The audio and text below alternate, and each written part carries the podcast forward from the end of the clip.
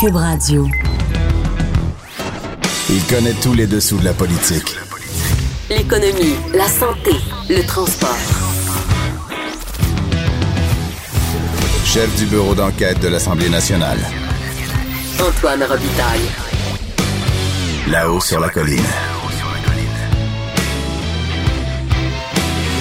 Cube Radio. Du Cochon de Cube. On est toujours en direct du Cochon de Cube à Québec. Euh, alors, bon jeudi à tous. Il y a plusieurs invités aujourd'hui à l'émission. Il y a Dominique Anglade, par exemple, euh, qui est en tournée en Gaspésie, donc euh, la députée libérale et, on peut le dire, prétendante à, la chefferie. Elle le dira pas, mais en tout cas, on le sait. Après ça, il y a Gaétan Barrette qui sera là pour nous parler du journal de Montréal euh, et le fait qu'il ait été euh, euh, donc condamné à payer des frais au journal de Montréal. Mais c'est parce que Gaétan Barrette a été lié à une fausse nouvelle euh, publiée par le journal de Montréal. On a hâte de savoir ce qu'il pense de tout ça, l'ancien ministre de la Santé. Et euh, enfin, on terminera l'heure avec Christian Rioux, euh, qui, en direct de Paris, va nous parler des élections euh, européennes. Mais d'abord, évidemment, on a euh, en studio, dans le cochon, le compteur, comme d'habitude, et ainsi qu'une vadrouilleuse, Geneviève Lajoie. Il y a de la joie. Bonjour, bonjour les hirondelles, il y a de la joie. Dans le ciel par-dessus le toit, il y a de la joie. Ben oui, Geneviève Lajoie, qui est correspondante parlementaire au. Journal de Montréal, Journal de Québec. Bonjour. Bonjour Antoine. Oui, alors Sol Zanetti, c'est mieux que l'ONU euh, pose des questions au sujet du projet de loi 21 sur la laïcité? Oui, je vous rappelle euh, que l'ONU est préoccupée donc par le projet de loi 21, notamment parce que dans le projet de loi 21, il n'y a pas de description de ce qu'est un signe religieux. Donc ça peut ça peut ça peut laisser place à de l'interprétation et de la discrimination selon donc trois chercheurs de l'ONU. Euh, donc, euh, bon, ben, on s'y attendait un peu, euh, d'ailleurs, à cette, euh, à cette prise de position. Donc, il y a le député solidaire Solzanetti qui est sorti ce matin en point de presse à l'Assemblée nationale pour euh, nous dire que c'est euh, c'est c'est encore plus préoccupant que l'ONU se préoccupe du Québec. Alors, il y a plusieurs questions, bien sûr, qui ont été posées parce que, oui, euh, l'ONU... Ben, je, je pense que tu avais un... On a un extrait Oui. d'ailleurs, oui, on peut l'écouter, effectivement. Sol Zanetti, tout à l'heure, euh, au salon Bernard Lalonde. On fera pas d'obstruction parlementaire. Nous autres, on s'est exclus, complètement exclus. Nous autres, on va faire notre travail. On va dire ce qu'on a à dire. Euh, on va proposer des amendements qui qui sont susceptibles de limiter les dégâts. T'sais, on votera pas pour ce projet de loi-là, mais nous, on veut que, euh, on voudrait que le gouvernement recule, évidemment, qu'il se remette en question, qu'il voit un peu le signal envoyé par l'ONU comme quelque chose de problématique et puis qu'il recule là-dessus. Mais, euh, si jamais il ne le faisait pas, ben, je voudrais au moins que euh, ces interdictions-là touchent le moins de personnes possible. Et notre intervention va aller dans ce sens-là. Je pense que c'est notre devoir. Bon. C'est drôle, ça, l'ONU, quand même, qui, qui, qui, l'ONU s'émeuve de tout Oui, mais ça. en tout cas, ça n'a pas convaincu, en tout cas, Québec solidaire de faire de l'obstruction parlementaire si- sur le projet de loi 21, Ben malgré l'intervention de l'ONU. Ben oui, quand l'ONU s'en mêle. Ben, c'était vraiment drôle d'entendre euh, le, le rapporteur de l'ONU ce matin à l'émission de Benoît Dutrisac. qui Benoît Dutrisac qui a demandé Oui, mais quel est le nom du premier ministre du Québec? Puis finalement, le gars, il disait Je l'ai pas devant moi, là. Et c'était vraiment drôle. Et euh, d'autant plus que sur le comité de- des- des droits de l'homme de l'ONU, il y a des pays qui sont des grands défenseurs des droits et libertés, Tout- genre l'Afghanistan, l'Arabie Saoudite. La Chine, Oui, et la la, Chine, la Chine, oui, oui. et notamment la, la question a été posée à M. Zanetti, justement, est-ce que l'ONU devrait plutôt se préoccuper de certains de ses membres, comme la Chine? Euh, et lui, bon, euh, il a dit que, bon, on, on peut pas se comparer à la Chine, on se comprend, mais euh, selon lui, le Québec, à l'heure actuelle, avant l'adoption du projet de loi 21, est un euh, est un modèle en termes de droits et d'égalité, de, de liberté individuelle et de mais que si euh, il y a l'adoption du, du projet de loi 21, euh, là, euh, on, On va risque de tomber dans l'autre camp, mais il dit on, on sera jamais un cancre comme la Chine. On- il, il a fait attention à- de ne pas aller jusque-là. Euh, et euh, selon lui, ce qui explique aussi le, le sentiment ou l'inquiétude de la population à l'égard de l'autre, appelons-le l'autre, l'étranger euh, qui a une religion différente de euh, la religion euh, prépondérante dans la population québécoise, bien c'est notamment la faute des chroniqueurs qui sont alarmistes Ah. et qui ont un discours alarmiste. Est-ce qu'il a nommé des noms? Non, il n'a pas voulu entrer là-dedans. pour ne pas euh, non pour euh, pour ne pas alerter justement certains chroniqueurs euh, qui pourraient lui répondre mais il a quand même dit que c'est la faute aux chroniqueurs qui étaient donc alarmistes ces dernières années sur justement lui-même a été la chroniqueur. crainte de l'autre Lui-même a été chroniqueur, Salzanetti, très pro-laïcité. il ne s'est pas Post. nommé non plus Au Huffington Post, il y a certaines personnes qui l'ont ramené devant ses anciennes citations récemment, n'est-ce pas, en, en- lors d'une commission parlementaire que tu as beaucoup suivi. Oui, tout à fait. Oui, sur le projet de loi 21, effectivement. Euh, Peut-être euh, euh, aussi, euh, il a été question de... Il a fait un petit parallèle avec la France, parce que, bon, moi, j'ai posé aussi la question, si l'ONU s'inquiète du Québec, voyez ce que la France, la France va beaucoup plus loin que ce que le Québec propose de faire. La France interdit, hein, le, Elle interdit même- et sur la place sur la publique. place publique, mais pas juste ça. Les élèves dans les écoles Ah oui. n'ont pas le droit non plus de porter de voile. Euh, Oh. Donc, euh, lui euh, a répondu que c'est sûr que euh, c'est pas un exemple d'intégration non plus la France, et euh, c'est pas ça qu'on veut nous au Québec aussi avoir une intégration, une intégration à la française qui est pas très réussie et que euh, lors de l'adoption de cette loi-là en 2004 justement en France qui interdisait aux jeunes étudiantes de porter le voile ben, les conséquences sont les conséquences après une couple d'années sont très néfastes en tout cas selon une étude là je je me rappelle pas qu'est-ce qu'il a nommé C'est sa réponse, OK. oui, et que euh, finalement, selon une étude, euh, ça- les femmes en France qui ont vécu ce- ce- ce- cette loi-là et qui ont été obligées, par exemple, de retirer leur voile, ben, se sont repliées sur elles-mêmes, euh, sont beaucoup plus, euh, sont beaucoup moins sur le marché du travail. Euh, donc, euh, c'est pas des choses qu'on veut nous ici au Québec. Ça a eu des conséquences euh, Très néfaste. Ouais. néfastes. OK, très bien. Ben merci beaucoup, Geneviève Lajoie, correspondante parlementaire au Journal de Québec, Journal de Montréal. C'est l'heure du compteur.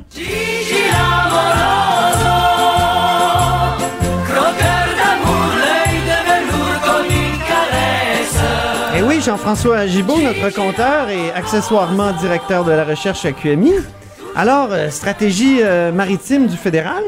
Oui. Coudon, la Davy va avoir une petite place. Euh, Ben, possiblement que la Davy va avoir une petite place, mais le, le- le ticket d'entrée a coûté quand même assez cher. C'est ce qu'on a vu euh, cette semaine.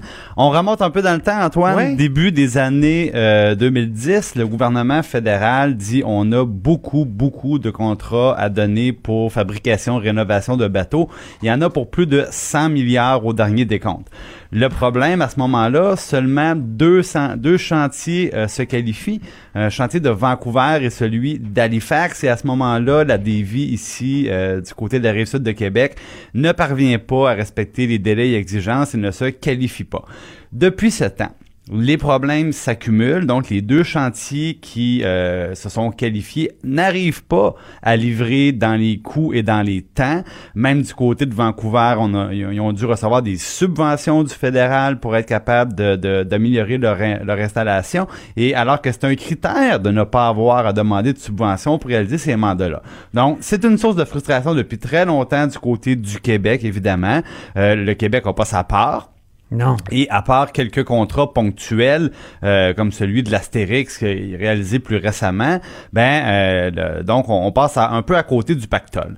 Et euh, ce qui est arrivé aujourd'hui, c'est que, ben, en fait pas aujourd'hui, mais cette semaine, il y a d'abord le gouvernement fédéral qui a dit euh, on donne tout un volet relié à la garde côtière, euh, 18 nouveaux navires, 16 milliards de plus, et encore une fois les deux mêmes chantiers qui vont séparer le boulot, surtout Vancouver, un petit peu Halifax. Et euh, ce qui est ironique là-dedans, c'est que déjà, ils peinent à livrer ce qu'ils doivent déjà faire.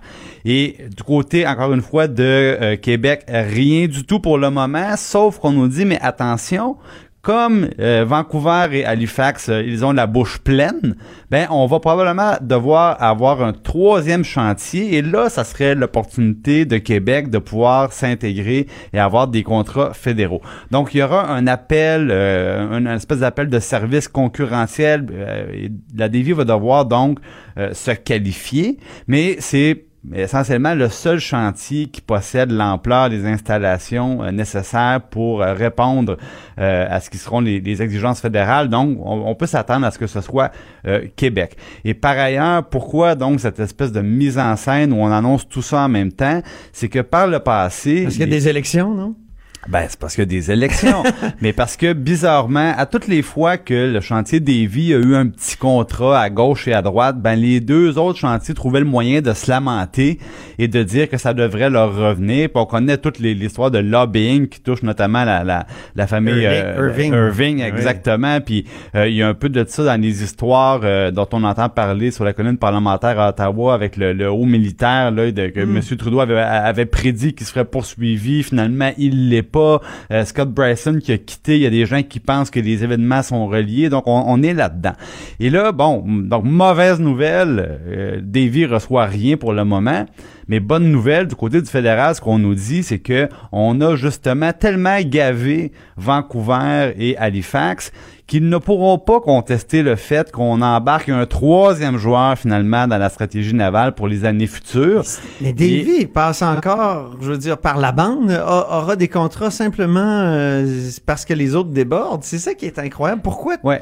pourquoi cette... euh, Ben, c'est pour éviter que la décision d'en donner à Davy soit contestée judiciairement, parce que le premier argument des fédéraux sera de dire euh, si Vancouver ou Halifax nous poursuivent parce que la Davy ne s'était pas qualifiée à l'origine, ben on va leur répondre qu'il n'y a pas de dommage parce que vous ne seriez pas capable de construire un seul navire de plus au cours des 10-12 prochaines années. Donc, vous pouvez pas dire qu'il y a un dommage, que vous êtes lésé parce que vous êtes saturé. C'est le raisonnement que le fédéral veut mettre de l'avant tout en laissant entrevoir qu'il y a encore beaucoup de besoins à combler dans les prochaines années, euh, notamment euh, des sous-marins qui devraient être construits à grands frais. Mais ça, le problème, c'est que c'est toujours la même histoire depuis quelques années. C'est qu'on nous dit ça s'en vient, soyez patients, ça sera là dans quelques années. Puis aujourd'hui, on est encore un petit peu là-dedans. Donc, mauvaise nouvelle, pas de contrat à court terme. Bonne nouvelle, peut-être enfin une place pour Davy après toutes ces années à être un peu sur... euh, ah, je pensais que c'était une place plus évidente que ça. Moi, ça n'a pas l'air Ben, évident. euh, je pense que ça va se matérialiser parce que les autres, les autres chantiers, il y en a d'autres, mais ils sont beaucoup plus petits, puis probablement ne pourront pas répondre euh, aux critères qui seront fixés par le fédéral. Mais ça va être long, par exemple, comme d'habitude. euh, la, la coalition Avenir Québec qui décide de ne pas abolir le prix ni- minimum de, de l'essence au Québec. Oui, ben c'était la, la Fédération canadienne des contribuables là, qui, qui militait pour ça depuis un certain temps. Ce qu'ils nous disait, c'est qu'il y avait bon espoir avec l'élection d'un gouvernement caquiste, moins porté sur la, la réglementation, l'État. ouais, l'intervention de l'État, d'abolir ça. Mais euh, bon, Jonathan Julien, le ministre de l'Énergie, qui finalement tranche puis dit non, on n'a pas l'intention de, de, de, de toucher à ça. Et d'ailleurs, je voyais que à l'automne dernier, la Régie de l'énergie a publié un rapport qui portait spécifiquement là-dessus, qui faisait un bilan de la situation. Et c'est c'est sûr que euh, au premier coup d'œil, on se dit, hey, au prix qu'on paie notre essence, euh, ça n'a pas d'allure de voir qu'il y a une loi qui empêche les prix d'être plus concurrentiels, qui nous empêche d'avoir les meilleurs prix possibles. C'est vrai que ça peut être heurtant au premier regard. Le problème, c'est qu'il faut retourner à l'origine pour constater que ce qui est arrivé, c'est que euh, les grandes pétrolières provoquaient des guerres de prix très ponctuelles, dans le fond, pour tuer les indépendants, pour tuer la concurrence. Et, une fois que le ménage avait été fait en leur faveur, ben là, ils augmentaient les prix, puis ils abusaient, puis ils en profitaient. C'est pour ça qu'à l'origine, le gouvernement du Québec a créé ce prix minimum-là pour que des indépendants puissent se lancer en affaires et avoir l'espoir de ne jamais pouvoir se faire justement euh, se faire faire une job de bras par les, grandes pétrolières. Et donc, il y a plus de concurrence et ça a fonctionné. Il y a eu plus de, détaillants indépendants euh, à la suite de cette, euh, de cette mesure-là.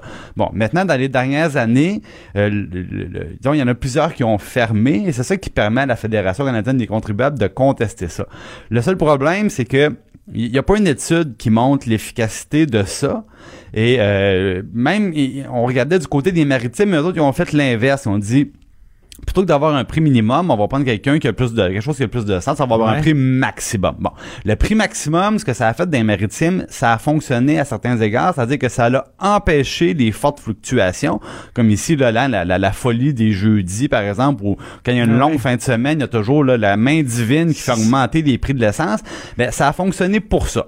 Par contre, on s'est souvent rendu compte que tous les, euh, les détaillants s'accotaient au plafond, au prix plafond. Ben oui. Et donc, sur une longue période, c'était pas nécessairement moins cher. Et d'ailleurs, quand on regarde les prix de l'essence partout au Canada, c'est lé- légèrement plus cher, par exemple, dans la grande région de Montréal que dans les autres grands centres urbains canadiens. Par contre, la raison numéro un, c'est les taxes. Il y a plus de taxes. Si on regarde les marges de détail, les marges de raffinage, le brut qu'on paye, on est parfaitement dans la moyenne. Donc, il y a des endroits qui n'ont pas de prix minimum, il y a des endroits qui ont des prix maximum. Ici, euh, on est pourtant compétitif sur ces éléments-là. Donc, il n'y a rien qui prouve que l'élimination euh, de la mesure québécoise amènerait une, une amélioration de notre sort. Ça fonctionne pas comme ça, malheureusement. Peut-être qu'avec euh, l'augmentation du nombre de voitures électriques, il va y avoir un autre facteur qui va influencer le prix. Tout à fait. Lui, on peut pas se tromper avec ça. Oui, exactement. Merci beaucoup, notre compteur Jean-François Gibault et accessoirement directeur de la recherche.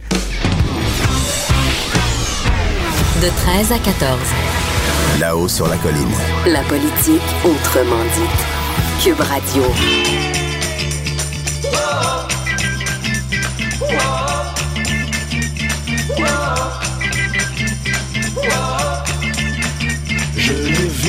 D'un laurier, elle gardait ses blanches brebis. Et oui, c'est c'est Joe Dassin que vous écoutez parce que ça s'applique très bien à la situation euh, que nous vivons actuellement. euh, puisqu'on attend sur la colline.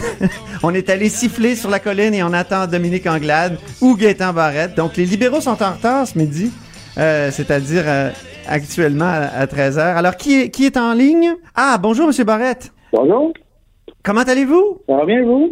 Content de vous avoir. Je me sentais très seul en ligne, euh, c'est-à-dire en onde euh, tout d'un coup. Ça ne doit pas vous arriver souvent quand même. Ben non, ben non, mais euh, des libéraux en retard habituellement, c'est, c'est, c'est- en tout cas, c'est très, c'est très rare. Eh, je, veux, je veux vous parler de, de, ce, de, de ce que le tribunal a déclaré hier, que le journal de Montréal, le journal parodique là, qui, qui publie des fausses nouvelles, euh, ça a été euh, reconnu là, par le tribunal qu'il avait contrevenu à la loi sur les marques de commerce, hein, parce que il, il faisait au fond, euh, euh, il il faisait des, des, des, des fausses nouvelles, puis ça avait des effets. Anne-Marie Dussault de Radio-Canada et de, de RDI s'en est, s'en est plein jusqu'au tribunal. Et justement, ça vous concerne parce que la fausse nouvelle que le Journal de Montréal avait publiée, c'était que vous étiez en couple avec Anne-Marie Dussault. Et vous, comment Ben, vous aviez vécu mieux cette nouvelle-là? Ben mieux que ça. euh, J'ai, Ah, mieux que ça? OK. Le plateau, ben, j'avais quitté le plateau de Tout le monde en parle pour m'en aller dans une chambre d'hôtel. C'était plus Aïe, aïe, aïe. C'était torride. C'était le soir même euh, de l'enregistrement de Tout le monde en parle, qui, comme on le sait, est le jeudi. Alors, vous imaginez à quel point ma vie était intense à ce moment-là. Mais, mais Anne-Marie Dussault s'en est vraiment plein. Elle dit c'est c'était terrible. Euh, les- il y a eu même des dépôts de, de, de, de plaintes euh, à l'Ombudsman de Radio-Canada. Euh, et, et donc, c'était une fausse nouvelle qui avait eu beaucoup de conséquences négatives. là. Est-ce que c'était votre cas aussi? Non. Vraiment pas. Là. Écoutez, tout le monde le voyait bien. Euh, la plupart des gens voyaient que c'était. Vous savez, le pas la problématique, là. C'est pas le contenu qui a été jugé, à mon avis. J'ai pas lu le jugement, mais je pense que c'est pas le contenu qui a été jugé par la- le juge, mais plutôt la facture du journal de Montréal, qui était euh, absolument identique, euh, sauf peut-être euh, le nom, là, euh, au journal de Montréal. Quand on, on allait sur ce site satirique-là, euh, c'était plus qu'à s'y méprendre. C'était exactement euh, la même disposition, la même facture, les mêmes couleurs, et ainsi de suite. Alors, euh, si on ne portait pas attention à la, à la, à la page 36, là, on pouvait euh, pas penser, on peut pas comprendre que c'était quelque chose de différent. Alors, euh, je pense que c'est plutôt ça. je pense qu'on le juge a reconnu probablement, encore une fois, j'ai pas lu le jugement, que ça induisait les gens en erreur par le côté totalement identique euh, du site Internet, à l'exception de deux lettres. Là, au lieu de euh, Montréal, c'était Montréal. là. Mais l'effet, justement, de cette marque de commerce-là qui était copiée, c'était que ça donnait une certaine crédibilité euh, à, à la nouvelle. Donc, la fausse nouvelle, Exactement. en l'occurrence, euh, donnait l'impression que vous étiez effectivement en couple avec, euh, avec la journaliste. Je peux même vous dire que dans les derniers trois mois, je me rappelle pas de la journée exactement parce que j'en fais pas un registre, là, ou presque, là, où ça n'indispose pas comme ça indisposé euh, euh, Anne-Marie Dussault. Euh, Il y a encore des gens qui tombent sur des séquelles de ça, là, des séquelles, c'est-à-dire des copies de ça, parce que c'est supposé avoir été enlevé d'Internet, mais j'ai encore des gens là, qui me disent j'ai vu telle affaire, je sais pas comment ils l'ont vu, là, Mais euh, ça, ça- ça laisse encore des traces, semble-t-il, puisque des gens m'appellent encore, au moins à une reprise dans les derniers mois. Euh, c'est une histoire. Donc, c'est ça. Voilà, vous, vous démontrez que ça a vraiment des effets euh, surprenants, puis euh, que, ça, que, que ça peut avoir... que ça peut avoir des conséquences. Ben oui, ça peut avoir des conséquences. On vit avec quand on peut le démentir. Ça m'apparaît moins pire que, que certaines autres situations journalistiques, là, où euh, des faits sont Ah pas toujours rapportés correctement. là. Mais, euh, mais ça, c'est une autre histoire. OK, ouais, on fera pas le procès des médias euh, ici, vous avez Ben bien voyons, raison. c'est parce que monsieur, euh, monsieur Habitaire, vous savez, les médias, vous êtes absolument parfaits. Et nous sommes imparfaits, tous les autres mortels en politique. Là. Non, mais vous, vous pouvez aussi vous en plaindre comme vous le faites là, puis on est des organisations Ah non, qui... je m'en euh, plains pas, je reconnais euh, la perfection. votre- Oui, oui, ah non, c'est très bien, c'est très bien. Hey, vous êtes député du euh, parrain d'une région, vous, le centre du Québec? Oui, Et, exactement. euh, et euh, est-ce que vous faites des tournées comme Dominique Anglade dans le centre du Québec euh, parfois? Oui, ben euh, parfois, je pense que c'est le bon mot. Je peux pas être constamment dans le centre du Québec, mais euh, euh, j'ai des rencontres euh, avec ces gens-là. J'en ai une de prévue d'ici deux semaines d'ailleurs, où je rencontre les gens du Parti libéral des quatre circonscriptions qui sont au centre du Québec. Vous Sentez-vous un peu parachuté dans ce temps-là quand parce que c'est peut-être pas des régions dont, vous êtes des experts, des, des très connaissants? Ben, c'est-à-dire qu'à partir du moment où il y a euh, des comtés qu'on va dans le jargon, on les appelle les comtés orphelins, en ce sens qu'ils n'ont pas de députés, ben, à un moment donné, il faut mettre l'épaule à la roue. Là. Alors, euh, euh, on, on ne choisit pas. On, il y a des pairages qui sont faits euh, selon certaines affinités. Là. Euh, Vous savez, le centre du Québec, pour moi, c'est pas inconnu pour deux raisons. D'abord, euh, administrativement, c'est la région Mauricie-Centre du Québec. Je viens de la Mauricie euh, de naissance où j'ai été élevé. Et j'ai fait la deuxième partie de ma vie, mon adolescence, la troisième étant ailleurs, euh, à Sherbrooke. Sherbrooke, on a beaucoup de liens avec le centre du Québec. Euh, le centre du Québec, là, il était en Drummondville, Victoriaville, euh, et ainsi de suite. Alors, euh, moi, j'ai une certaine affinité pour cette région-là parce à cause de mes origines et où j'ai vécu. Alors, j'en n'en suis pas étranger. Vous savez, euh, moi, quand j'étais adolescent, j'allais au séminaire de Sherbrooke, et juste de même, de façon anecdotique.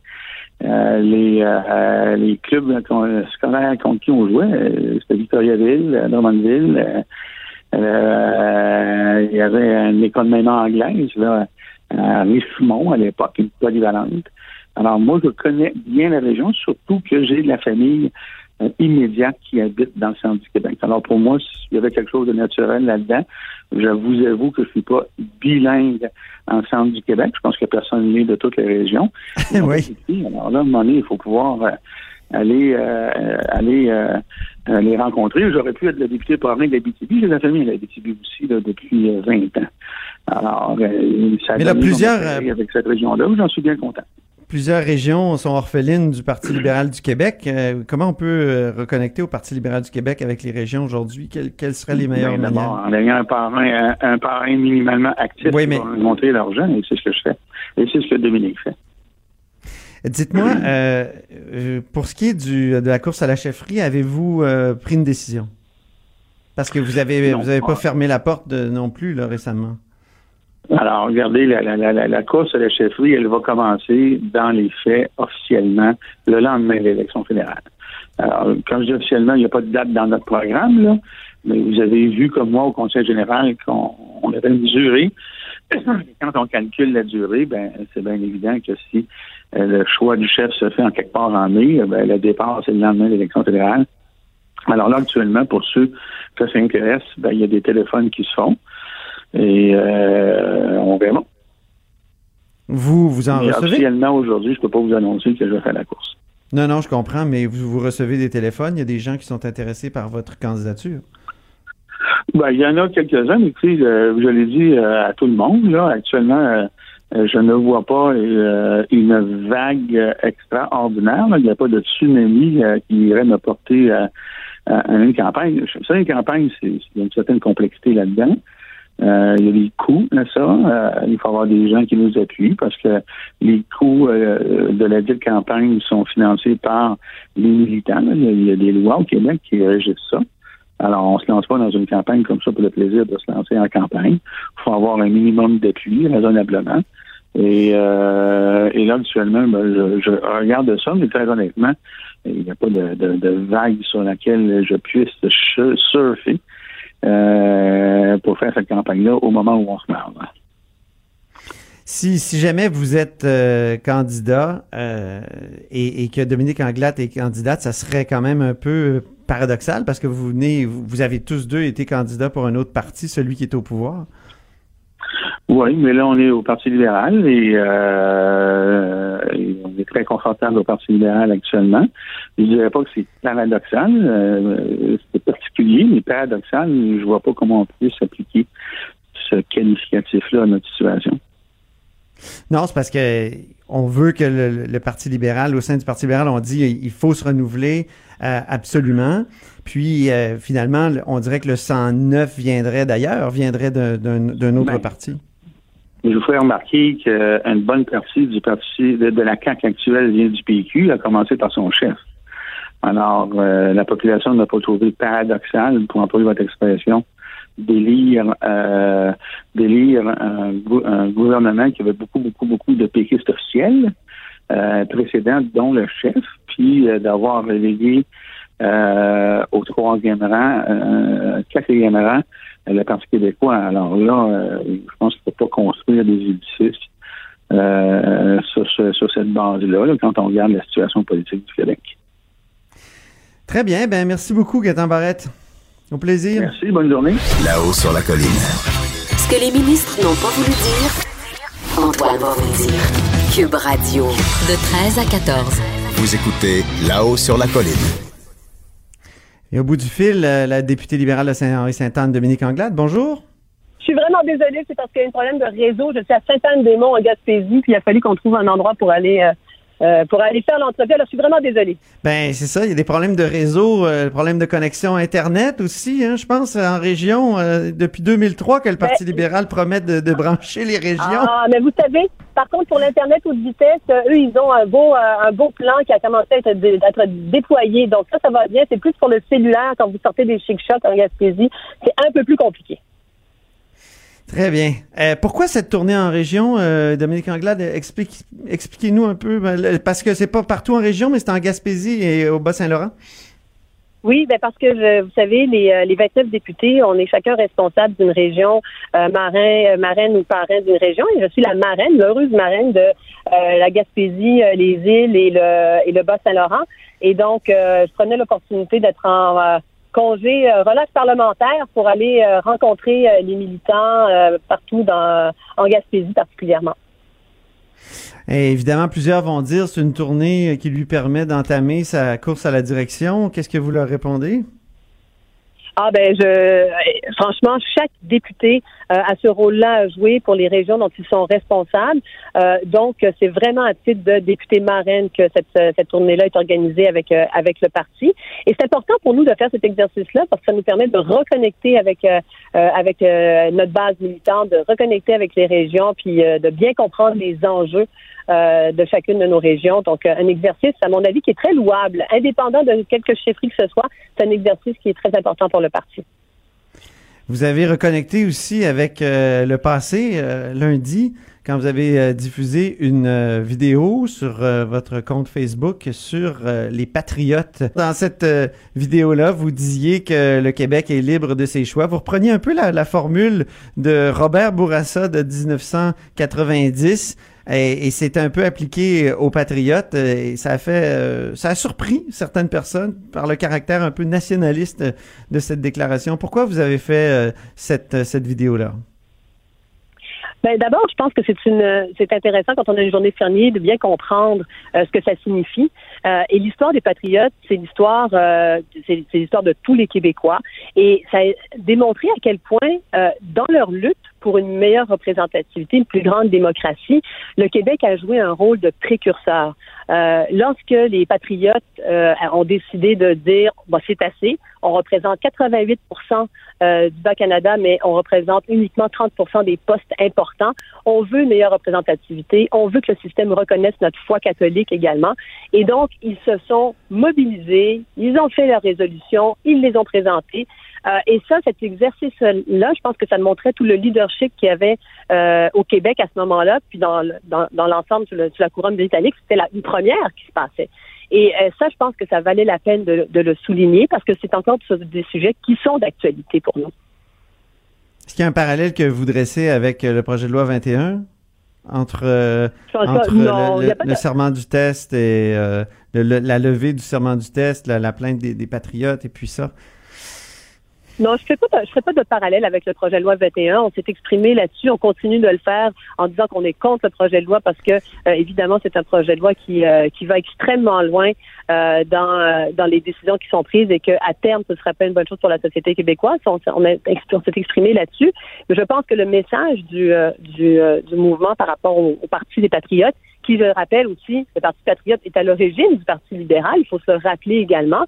Donc, tout, tout ce volet-là, c'est cet élément-là sur lequel on, insiste. Puis quand on parle du drapeau des patriotes, parce qu'il y a toute la question sur euh, le fait qu'il flotte à l'Assemblée nationale, mais le drapeau du patriote avec euh, avec le vert pour les Irlandais, le rouge pour les, les, Anglais, le blanc pour les Français, ça montre bien aussi cet esprit d'inclusion. Oui, une plus grande démocratie, une meilleure représentativité pour tous de manière inclusive. Et ça, je trouvais que c'est un volet qui était moins abordé lorsqu'on parlait de l'histoire des patriotes. Je vous ai pas reparlé depuis les déclarations de Marois Risky, euh, donc votre collègue de Saint-Laurent, qui a soutenu que vous aviez marchandé vos valeurs en ce qui a trait à la laïcité parce que vous étiez prête à accepter le compromis Bouchard-Taylor. Euh, qu'est-ce que vous avez, euh, comment, qu'est-ce que vous en pensez? Ben, je pense que je pense avec les années, depuis les années que je fais de la politique, je le fais de manière constructive, je le fais de manière ouverte. Ce que je souhaite, d'abord et avant tout, c'est que le Parti libéral renoue davantage avec une culture de débat et d'échange. Euh, je, souhaite que les militants puissent s'exprimer sur toutes sortes de sujets qui peuvent être parfois des sujets plus épineux, mais ça fait la force d'un parti. Et avec le temps, je pense que ça s'est perdu et euh, il faut qu'on prenne acte des résultats de la dernière élection puis qu'on se dise, ben, comment est-ce qu'on est capable de créer ces débats-là? Comment est-ce qu'on est capable d'avoir des militants qui participent, qui ont leur qui ont voix au chapitre? Ça, ça fait partie des discussions euh, qu'on peut avoir au sein des, euh, au sein des militants. Maintenant, course à la chefferie, ça c'est, il, va falloir que euh, on puisse avoir un débat d'idées, de fond sur une foule de sujets, mais de manière constructive. Et je pense que ma collègue, ma collègue Marois Risky le, comprend bien. Vous dites qu'elle a admis que c'était pas constructif?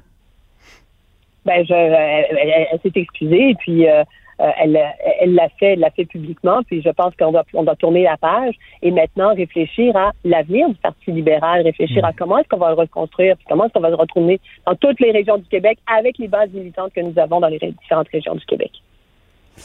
Euh, un des, des caractères, un des aspects les plus difficiles de la course que vous allez entreprendre, ça va être de vous faire ramener continuellement le, fait au visage là, que vous avez été euh, donc présidente de la coalition Avenir Québec, qui est aujourd'hui au pouvoir. Euh, il y a des extraits qui circulent, qu'on nous envoie, notamment sur les seuils d'immigration. Voilà ce que vous disiez en 2012. Écoutons, euh, écoutons, et on va vous écouter en 2012. La position de la CAQ, c'est de diminuer l'immigration, alors que l'économie en demande.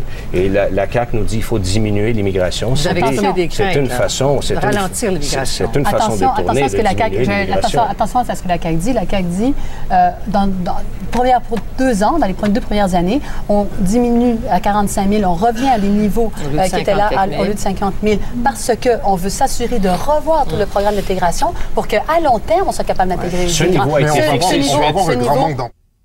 C'est drôle parce que là, c'était Sclavounos du Parti libéral qui avait les arguments que vous défendez aujourd'hui, puis c'était vous qui défendiez les arguments que la CAQ défend aujourd'hui, donc baisser les seuils d'immigration temporairement. Ah.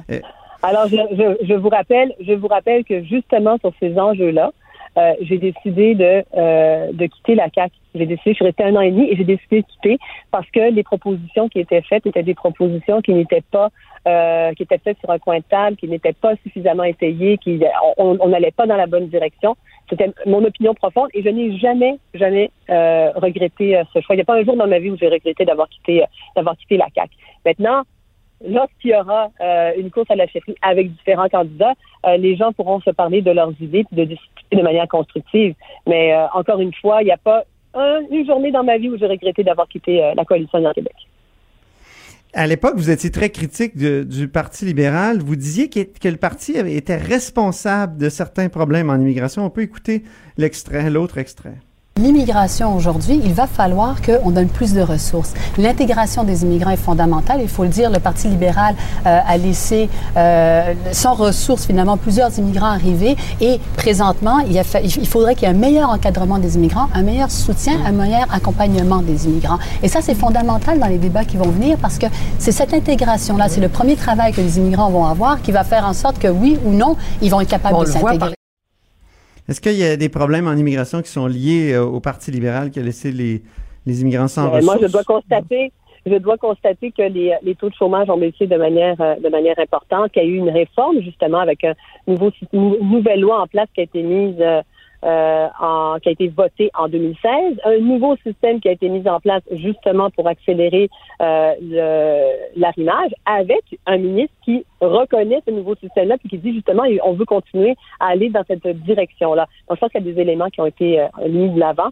Euh, par rapport à l'immigration. Ce que je constate, par contre, c'est qu'on parle encore de réduction de seuil, alors que là, je suis aujourd'hui même en Gaspésie et on ne parle, entre autres, de ce problème de pénurie de main-d'œuvre partout euh, dans, dans, dans, tous les secteurs d'activité. Donc, de passer, de, de, prendre une idée de 2011, 2012, de la, de la réappliquer sans même prendre conscience de ce qui existe comme problématique aujourd'hui, ce n'est pas sérieux.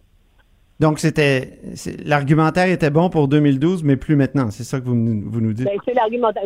Ce, ce, que je vous dis, c'est que euh, l'argumentaire de réduire les, les seuils d'immigration aujourd'hui, euh, avec les, les pénuries de main-d'œuvre que l'on connaît, ça ne tient pas la route. On l'a répété. Puis encore une fois, j'ai quitté la CAQ. J'ai quitté la CAQ parce que justement, dans les positions qui étaient prises, on ne peut pas prendre ces positions-là dans les contextes actuels, ne, pas intégrer ce qui existe aujourd'hui comme situation, comme taux de chômage qui est pas, comme pénurie de main-d'œuvre dans toutes les régions du Québec et penser que c'est une bonne idée. Il n'y a pas un économiste sérieux aujourd'hui qui va vous dire que réduire euh, le taux d'immigration, euh, le, le, seuil à 40 000 est une bonne chose pour l'économie du Québec, M. Monsieur Robitaille. Il n'y a personne qui va vous dire ça aujourd'hui. Ben, il y a des chercheurs qui, qui le disent que, que l'effet est. J'ai fait des commissions. Ouais. J'ai fait les commissions, j'ai fait toute la commission parlementaire, j'ai entendu toutes les personnes qui sont venues se présenter. Euh, Guillaume Marois, entre autres. Il n'y a, personne, il y a personne qui est venu nous dire Ah, mais quelle bonne idée de descendre les seuils. Les gens disaient mm-hmm. ou bien vous les augmentez, ou bien vous les maintenez. Euh, mais il est clair que ça envoie un mauvais signal. Alors, moi, j'étais présente dans toutes ces commissions parlementaires-là. Ce n'est pas une bonne idée. Et d'ailleurs, je pense que la CAQ va, devoir se réaliser euh, dans les prochains, dans les prochains mois. Ils vont certainement vouloir les réaugmenter.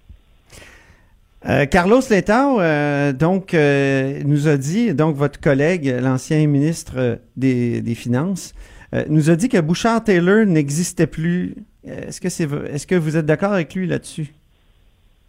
Ben, c'est un, c'est un fait qu'il n'y a pas de, de, compromis Bouchard-Taylor aujourd'hui parce que euh, y a, même M. Taylor ne, ne, ne, reconnaît plus ce compromis-là. Mais on est ailleurs aujourd'hui. On est dans un projet de loi qui va faire en sorte que on va adopter un projet de loi sous baillon, c'est la première des choses, un projet de loi avec une clause non-obstant, alors que les tribunaux, on n'a même pas eu la chance de tester euh, le projet de loi d'un point de vue euh, des, tribunaux. Je pense que c'est un précédent qui est dangereux.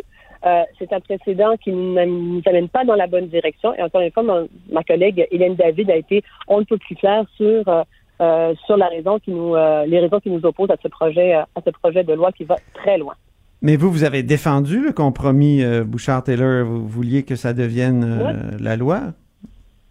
Ce que j'ai d'abord et avant tout défendu, c'est euh, la nécessité d'avoir des débats au sein de notre parti. De faire en sorte que les militants puissent s'exprimer sur une foule de sujets. Et ça se peut qu'au bout du compte, les militants ne soient pas d'accord, mais au, terme de la réflexion, c'est eux qui devraient avoir voix au chapitre. sur cette question-là, la, question est close dans la mesure où le projet de loi va certainement être adopté sous baillon dans les prochaines semaines.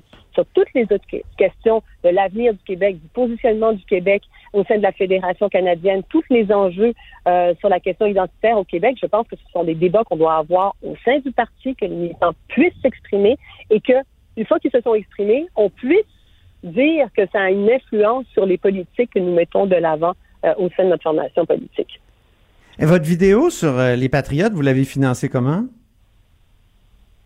Oh, avec euh, des, des, gens qui sont bénévoles avec nous, qui travaillent avec nous. Je fais, je, je, fais régulièrement des, des, petites capsules et des petites vidéos, donc avec de cette manière-là.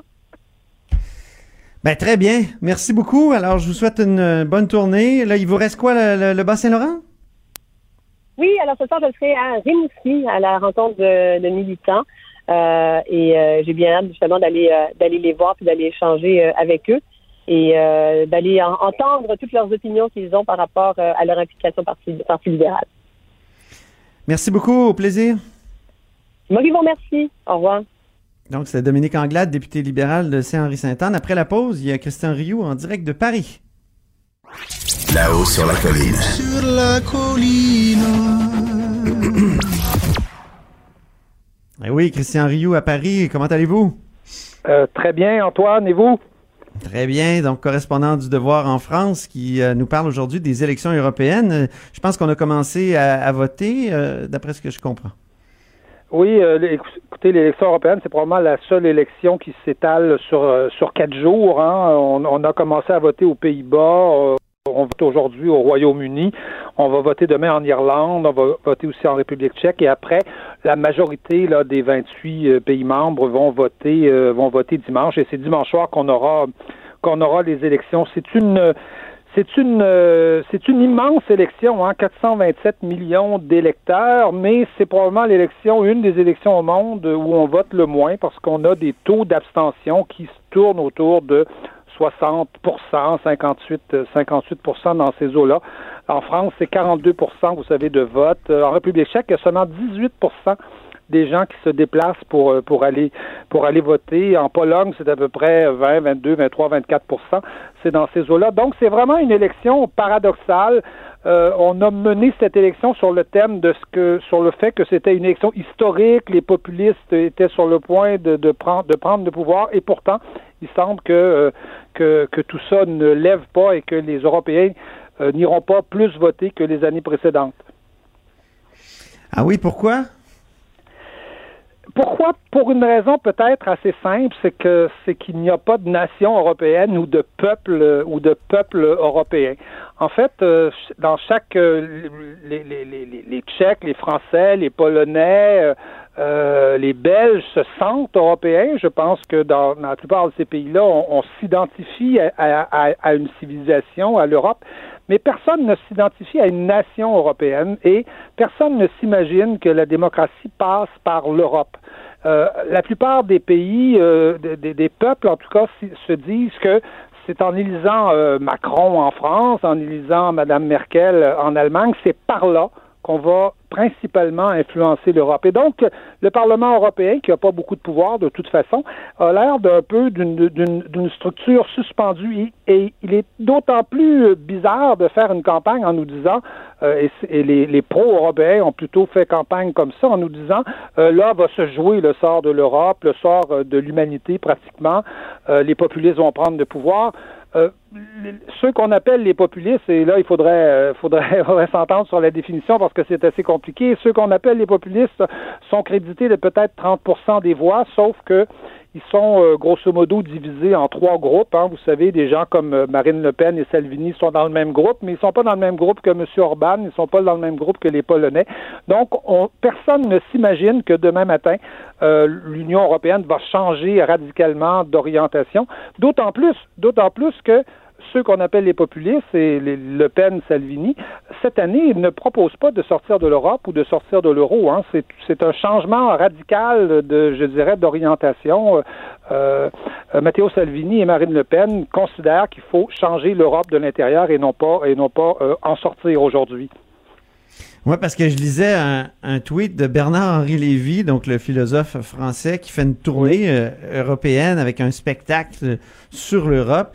Et il disait deux heures sur scène à imaginer Salvini ou Orban ou Le Pen arrivant au pupitre de Simone Veil, comme Dodik a pu s'installer dans le bureau de Itzebgovic. Ça, c'est des personnages de la guerre euh, des Balkans des, des années 90. Il dit c'est l'enjeu profond métaphysique de ces élections européennes. c'est le genre de, de j'imagine, de de manichéisme qu'on veut présenter. Euh, oui, euh, oui, vous savez, vous savez que Bernard-Henri Lévy, à tous les deux ou trois ans, nous dit que le sort du monde est en train de se jouer, euh, soit, en, soit en Libye, soit en, soit, soit en ex-Yougoslavie. Aujourd'hui, évidemment, c'est cette, cette élection européenne, européenne. Sauf que on voit bien que les, les, les peuples et les populations n'y croient pas, n'y croient pas vraiment, et que et que et, et, et je dirais que euh, la grande question, on a fait un sondage hein, sur, la grande, sur les questions qui préoccupent, euh, qui préoccupent les peuples.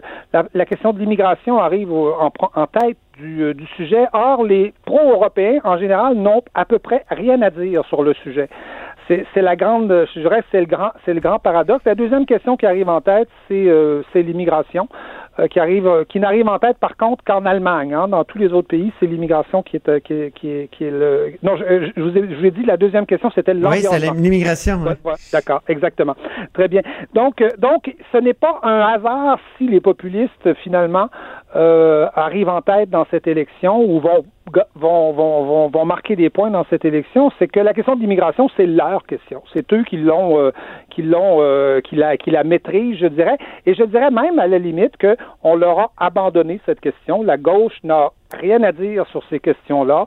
Euh, les centristes comme, comme Emmanuel Macron n'ont pas grand-chose à dire là-dessus. Alors, il y a qu'eux qui, qui, qui parlent d'un sujet qui, dans tous les sondages depuis euh, depuis dix ans, arrive en tête des préoccupations des gens. Alors, on a beau dire aux gens qu'ils n'ont pas raison de s'intéresser à ça. Ça fait dix ans qu'ils répètent, nous, on s'y intéresse, et donc, évidemment, on va écouter ceux qui nous en parlent. Mais les, les Salvini, Orban ou Le Pen, euh, comme ceux que, que nomme Bernard Lévy, ils, sont, ils peuvent être inquiétants dans la manière dont ils euh, abordent l'immigration. Ça, c'est certain. Oui, il y, a des, je dirais qu'il y a des aspects, il y a des aspects évidemment inquiétants dans ces, dans ces partis-là, mais ce sont des partis qui, depuis un certain nombre d'années, ne se sont pas radicalisés. Hein. Notez qu'aujourd'hui, en 2014, Salvini, Le Pen faisaient campagne pour sortir de l'Europe. Aujourd'hui, ils font campagne pour rester dans l'Europe. C'est un changement c'est un changement majeur. Et quand on arrive, je dirais que c'est des partis qui, à l'époque, rassemblaient 10% de la population, ils pouvaient donc facilement être très radicaux. Mais quand on rassemble 30% de la population ou 30% du vote dans un pays, vous savez, en France, il n'y a pas 30% d'extrême droite, il n'y a pas 30% de fascistes, il n'y a pas 30 de, de, de genre, de, genre de, de, de, de ce type-là. Donc, on est obligé, je dirais, de se rapprocher du centre, de se rapprocher du sentiment général dans la population. Et ces partis-là ont suivi ce mouvement-là euh, de manière inégale selon les, selon les pays, mais ils ont grosso modo suivi euh, un mouvement comme, euh, comme celui-là. Et en France, notamment, le, Front National, aujourd'hui, fait à peu près 30 Et je dirais qu'on discute avec le Front National comme avec un parti euh, qui n'est pas tout à fait normal à cause de ses origines, mais presque normal. Il a changé de nom en plus, le, Front National, pour se dégager du passé euh, du, père Le Pen. Tout à fait, mais on, peut ne pas être d'accord avec le Front National, mais de là à peindre le Front National ou à peindre Salvini comme l'espèce de monstre, euh, je dirais que cela dessert euh, grosso modo la, la cause la cause de la démocratie. C'est-à-dire que les peuples n'y croient pas à ce à ce monstre qu'on à ce dragon là qu'on qui qui, qui serait caché quelque part euh, dans, dans ces partis-là. Ça ne veut pas dire que les, les programmes de ces partis-là sont acceptables. Ça ne veut pas dire que que qu'ils ont des solutions, euh, mais euh, ils ont malheureusement, je dirais, eu le eu le l'intelligence le, le, de poser en tout cas des questions que d'autres ne, ne posaient pas. C'est ce qui explique un peu. Et je vous dirais que euh, l'élection européenne est leur élection dans la mesure où euh, voter Salvini, voter Le Pen, ça n'aura pas beaucoup de conséquences, en fait. Ça, ça, ça, ça, ça renverra ces gens-là au Parlement européen. Euh, Emmanuel Macron euh, aura sera arrivé deuxième parce qu'en France, ça, prend un peu le, tournant d'un plébiscite autour d'Emmanuel Macron. Mais euh, beaucoup de gens, et j'ai rencontré des, gilets jaunes à Strasbourg il n'y a pas très longtemps, qui me disaient j'ai plein d'amis de gauche qui s'apprêtent à voter Marine Le Pen, tout simplement pour donner une leçon à Emmanuel Macron parce qu'on n'est pas très content des, des, des, gestes et des déclarations qu'il a euh, qu'il a faites euh, qu'il a récemment. Donc donc voilà, c'est une élection très paradoxale, très étrange. Alors il va falloir décanter tout ça, décanter tout ça dimanche, essayer de comprendre vers quoi s'en va vers quoi s'en va l'Union européenne, mais il est certain que l'Union européenne ne s'en va pas vers le grand rêve euh, fédéral euh, euh, des, des, fondateurs. D'ailleurs, depuis, depuis cinq ou dix ans, l'Union européenne se discute beaucoup au niveau des États, entre les États au Conseil, au Conseil européen et non, pas, et non pas à la Commission européenne. Surtout que le Brexit est encore à l'ordre du jour. Oui, le Brexit est encore à l'ordre du jour. Je dirais que le Brexit a peut-être redonné un peu de vigueur quelque part finalement à l'Union européenne, montrant que les Britanniques, dans le fond, ne savaient pas comment sortir de l'Union européenne.